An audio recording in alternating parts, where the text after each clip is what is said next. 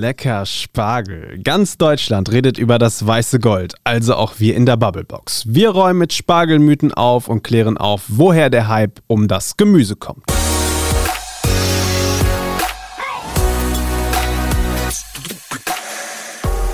Frederik, Maike. sag mal, wähle aus. Mit Soße Hollandaise, Butter als Pasta oder einfach nur pur. Du weißt eh, worum es geht. Spargel. Ja. Ähm, ich nehme, also dieses Jahr habe ich bisher Variante Butter, glaube ich, nur Okay. gehabt und einmal auf so einer komischen Fertigpizza. Und das war das erste Oh, und das okay, letzte also das Mal in meinem Leben. eklig.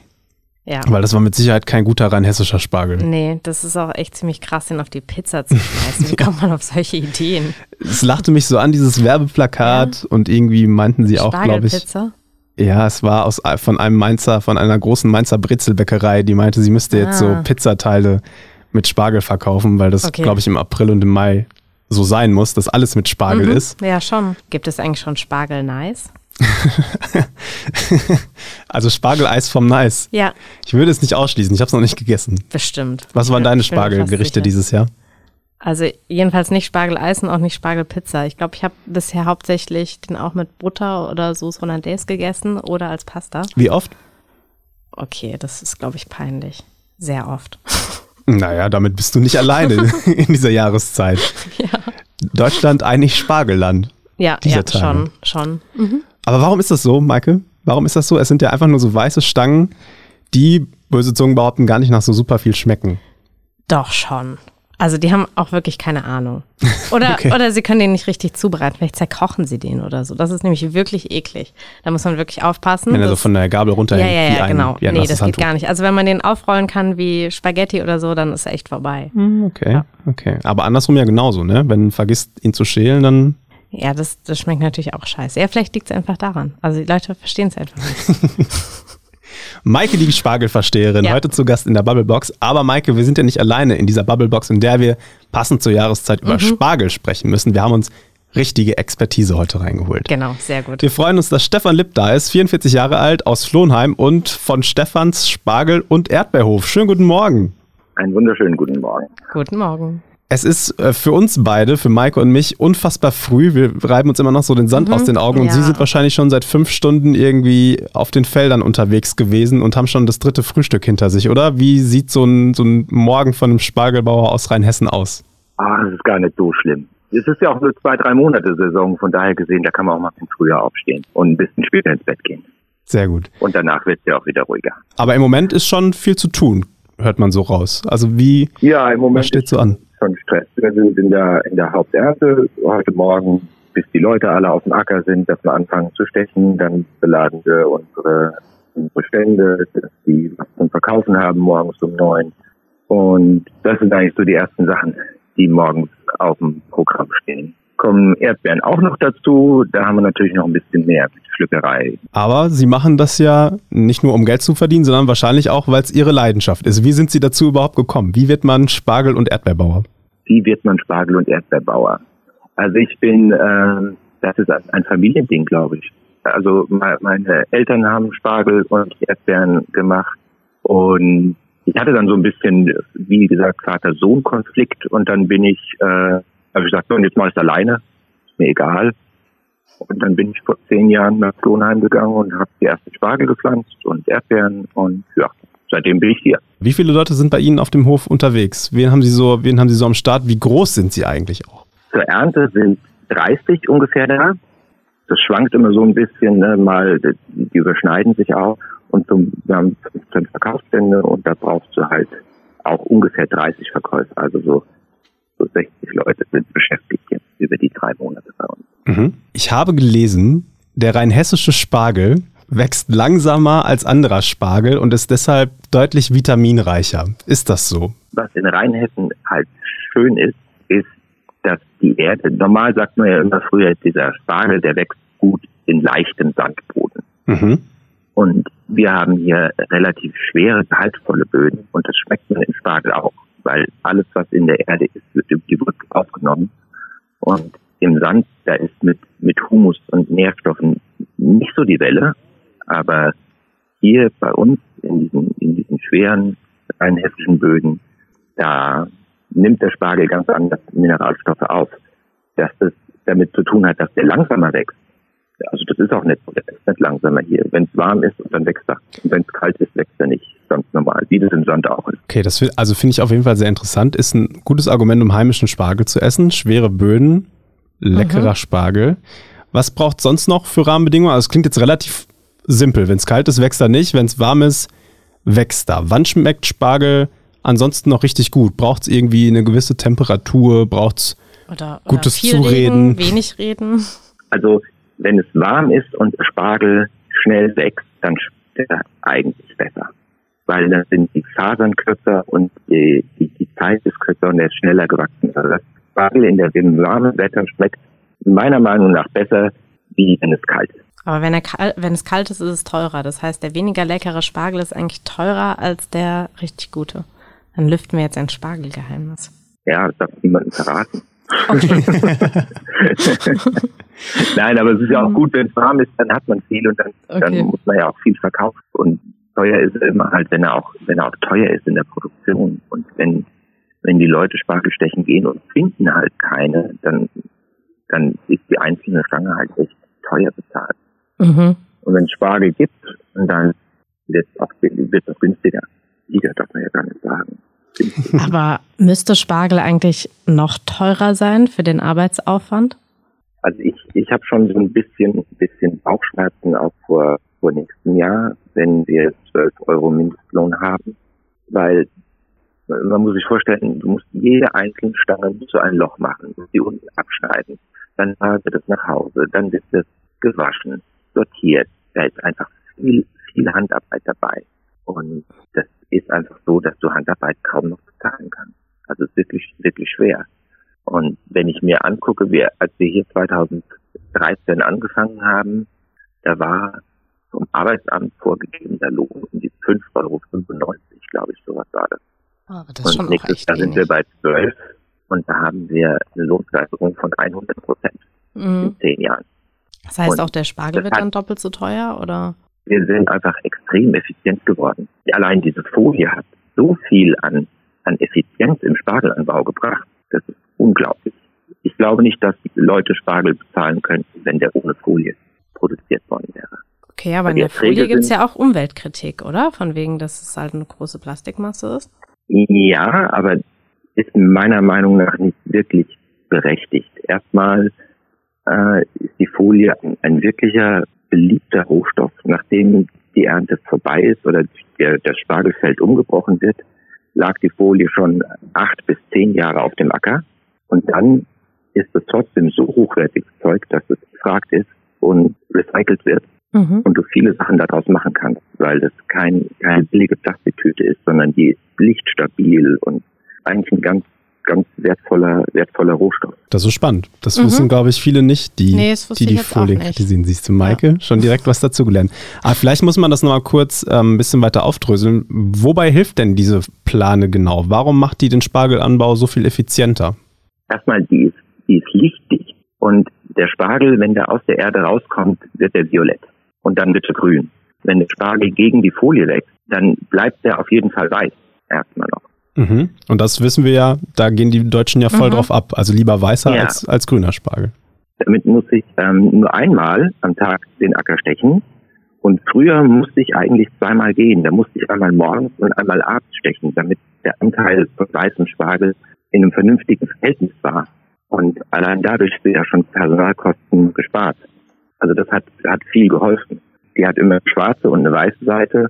Und wenn man Spargel braucht, dann liegt die schwarze Seite oben, dann wächst ein bisschen schneller, weil mhm. es wärmer wird. Und wenn es genug Spargel auf dem Markt gibt und man genug hat, dann kriegt man auf die weiße Seite und es bremst das Wachstum ein bisschen. Das ist, finde ich, Boah, super ich schon interessant. Ich viel gelernt. Wenn ja. ich jetzt über so Spargelfelder fahre, dann kann ich mal gucken, gibt es gerade viel Spargel oder wenig Spargel. Interessant. Ja, weil du, ich meine, ja. du könntest ja auch, wenn die Folie nicht da wäre, vielleicht nur noch den Spargel aus China kaufen, den es ja auch gibt. Aber, ja, aber den habe ich noch nie gegessen. Also, ich weiß nicht, du, du ja. hast mir jetzt im Vorfeld irgendwie gesagt, das sind irgendwie die größten Spargelanbauer oder so. Ich glaube, China ist der größte Spargelproduzent der Welt. Stimmt ja, das, Herr Lipp? aber.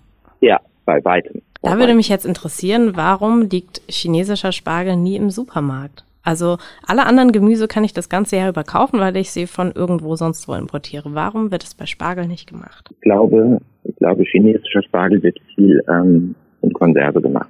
Mm. Also viel im Glas und weniger für den für den Frischmarkt.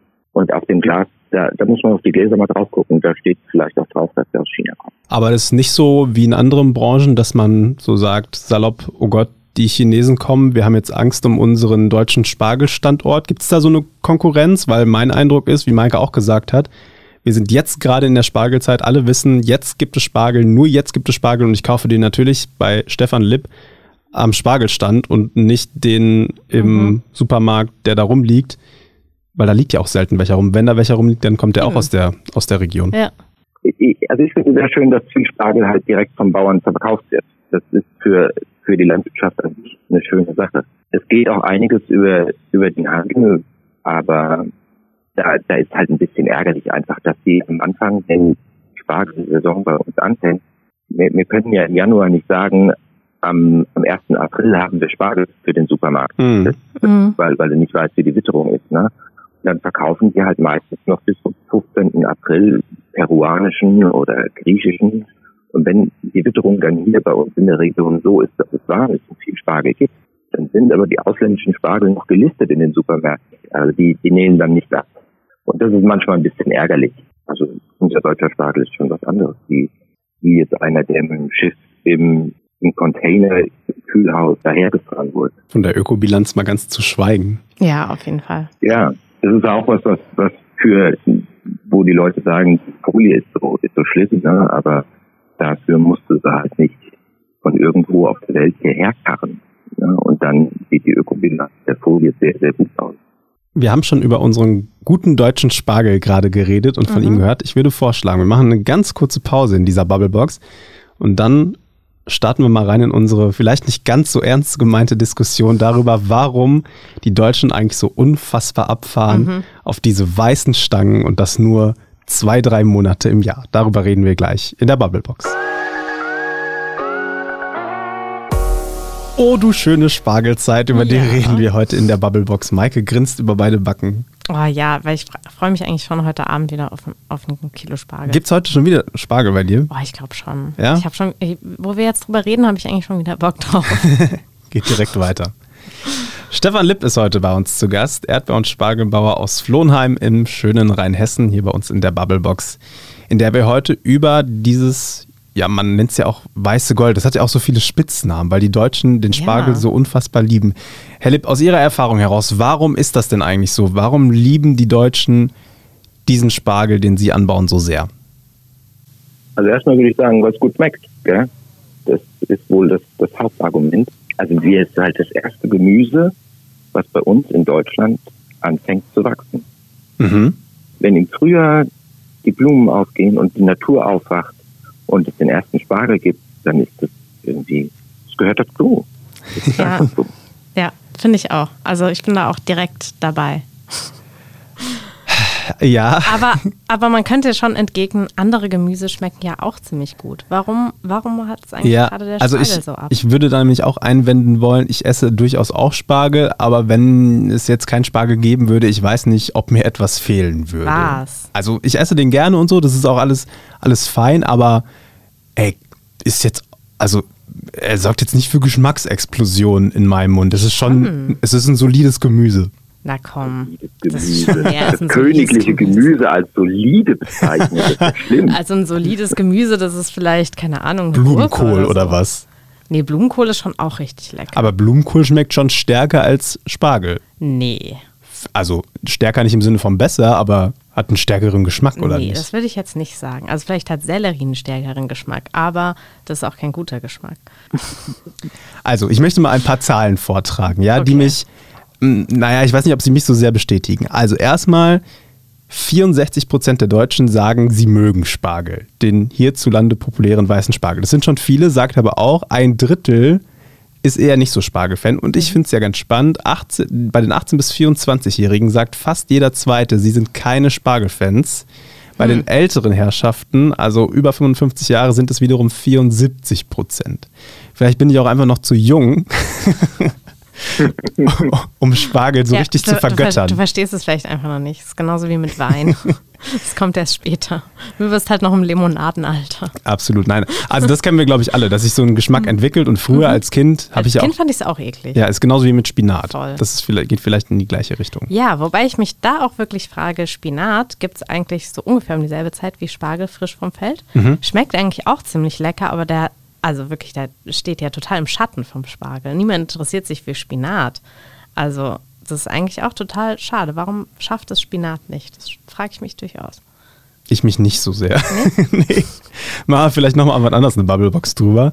Aber, Aber guck mal, wie viele Rezepte man mit Spinat machen kann. Ich meine, hast du schon mal Spargellasagne gegessen? Nee, aber Spinatlasagne schon. Also mit Spinat kann man eigentlich voll viel machen, aber niemand interessiert sich für Spinat. Wenn ich jetzt in den Zeitschriftenladen gehe, dann sehe ich überall ganz viele Spargelrezepte und Spargel-Specials, aber nirgendwo das Spinat-Special. Ja, ich, also ich verstehe deinen Grundgedanken und das, mhm. da würde mich auch Ihre Meinung interessieren, Herr Lipp ja, meinetwegen ist Spargel das königliche Gemüse, aber es ist halt auch nur ein Gemüse. Warum hat Spargel denn in diesen Monaten, in denen wir gerade unterwegs sind, einfach die Nase um eine Spargellänge gegenüber anderen Gemüsen vorn? Warum fahren die Deutschen da so drauf ab?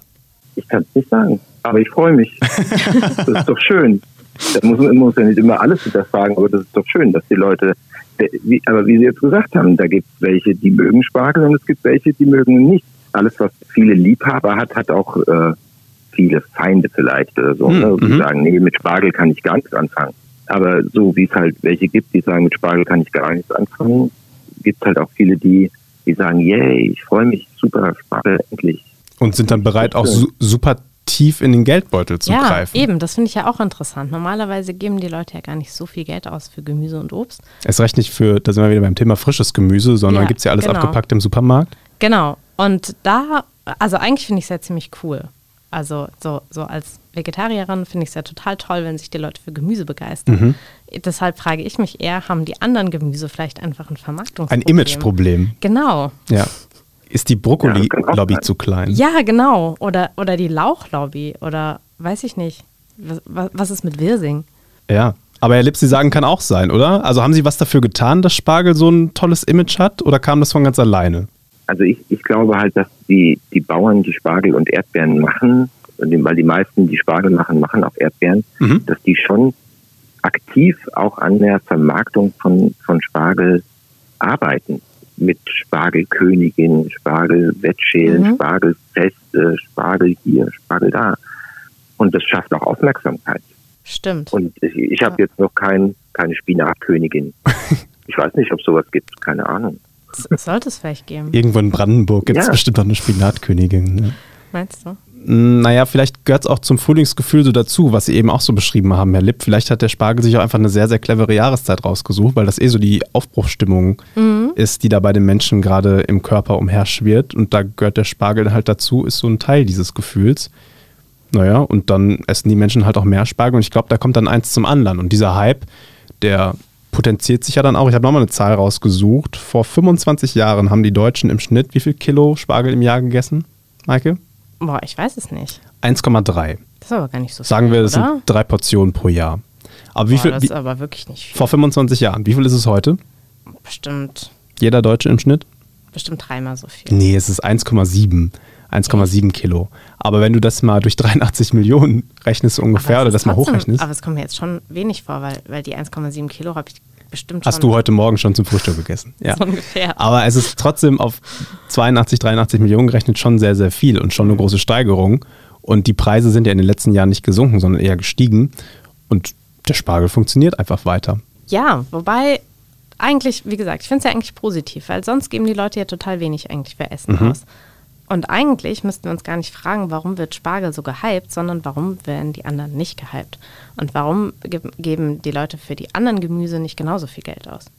Das wäre doch schön. Wenn sie ja. alles regional kaufen würden und auch saisonal. Ich meine, beim Spargel begeistert man sich so für geil, der wächst im Frühling. Man könnte sich ja genauso für Pilze begeistern, geil, die wachsen im Herbst. Oder für Rosenkohl, cool, den gibt es wieder im Winter so ungefähr. Also ähm, vielleicht. Oh, Rosenkohl ist aber auch schwere Kost. Oh, nein, der ist voll lecker. Ach, du hast keine Ahnung. Rosenkohl ist super. Ja, ne? Rosenkohl ist super. Ja, allein, allein schon der Name. Den Namen Rosenkohl. Ja. Großartig. Schon was sehr ästhetisch Genau, ist. und Da der- kann ich nicht widersprechen. Eben, und ja. der sieht auch so schön aus. Das sind so. ja, aber es es ist völlig diametral zu seinem Geschmack. Also bitte. Rosenkohl, das klingt so super fein und dann ist das so ein Ugh im Mund. Also bitte. Überhaupt nicht. Ich glaube, du kannst den einfach nicht kochen. Habe ich auch noch nie. gibt gibt, gibt Ja, ja dann- keinen Grund. Dann weißt du auch gar nicht, wie er schmeckt. Aber ich habe mich gefragt, Herr Lipp, ähm, weil Sie das eben auch schon angesprochen haben, die, die Preise, Sie haben eben auch vom Mindestlohn gesprochen, das ist natürlich ein, ein Thema, was Sie beschäftigt als, als Spargelbauer, gar keine Frage. Heißt, die Preise für den Spargel werden natürlich weiter steigen. Personalkosten werden weiter steigen, Energiepreise steigen gerade sowieso. Ist es eine, eine Gefahr für den Spargelhype oder glauben Sie, dass die Deutschen trotzdem den Spargel irgendwie weiter lieben werden oder überholt dann der Spinat irgendwann den Spargel? Ich vermute, dass es langsam gefährlich wird. Oh, tatsächlich? Ja. Okay. Ja, also ich mache mir, mach mir ernsthaft Sorgen im nächsten Jahr, weil ich denke, dass wir an einen Punkt kommen, wo der Spargel so teuer sein muss, dass er die Kosten deckt, dass viele Leute vielleicht sagen, nee, das ist mir zu viel.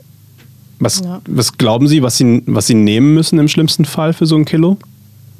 Also wir haben von unseren Kosten her gut 50 Prozent Personalkosten und wenn äh, die Personalkosten jetzt wieder steigen um zwei, drei Euro, dann äh, rein auf den Personalkosten, denke ich, wird es nächstes Jahr ein Euro und Euro 50 teurer sein müssen.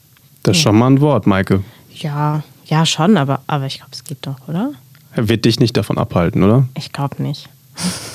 Okay. Ich hoffe, damit sind sie nicht alleine.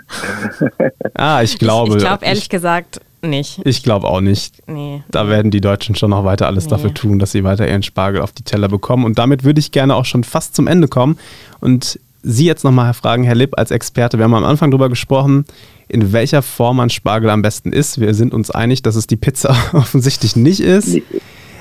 Wie essen Sie denn Ihren Spargel am liebsten und haben Sie irgendwie einen super Rezepttipp für uns, wie wir es, wie wir es am besten zu uns nehmen sollten? Früher haben wir Spargel immer klassisch gegessen mit Hollandaise. Meine Frau brät Spargel und gebratener Spargel ist toll.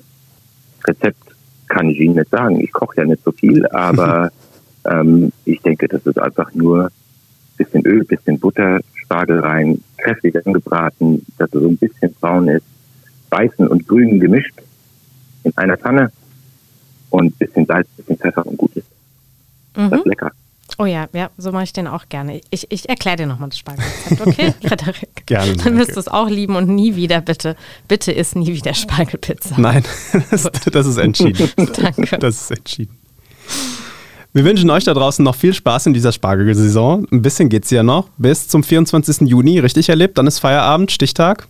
Oder nicht mehr Stichtag Also- im wahrsten Sinne des Wortes. Von, von früher her hat man immer diesen 24. Juni gehabt. Aha. Das ist auch richtig, aber es ist nicht mehr so, dass man diesen Tag jetzt so, dass der so festnagt.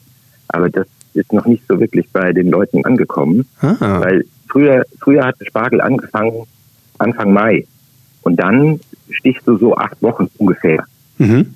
Und dann ist halt der 24. Juni ist Johanni und an Johanni ist ganz viele Sachen. Das ist ein bedeutender Tag für die Landwirtschaft. Da darf Ja. man ja auch keinen Rhabarber mehr und keine Ahnung, was jetzt noch alles ist an dem Tag. Aber beim Spargel, ist es so, wir, wir fangen mit den frühen Sorten viel früher an. Wir stechen die ersten Spargel Anfang April und da haben wir jetzt auch mit der Ernte, hören wir jetzt heute auf. Wir machen jetzt heute die, die letzten Spargel hören wir auf. Das ist Von den, von den frühen und die späten, die fangen jetzt an. Und die kann man durchaus auch noch ein bisschen länger stechen, wie der 24. Das Problem ist, nach dem 24. will keiner mehr Spargel essen.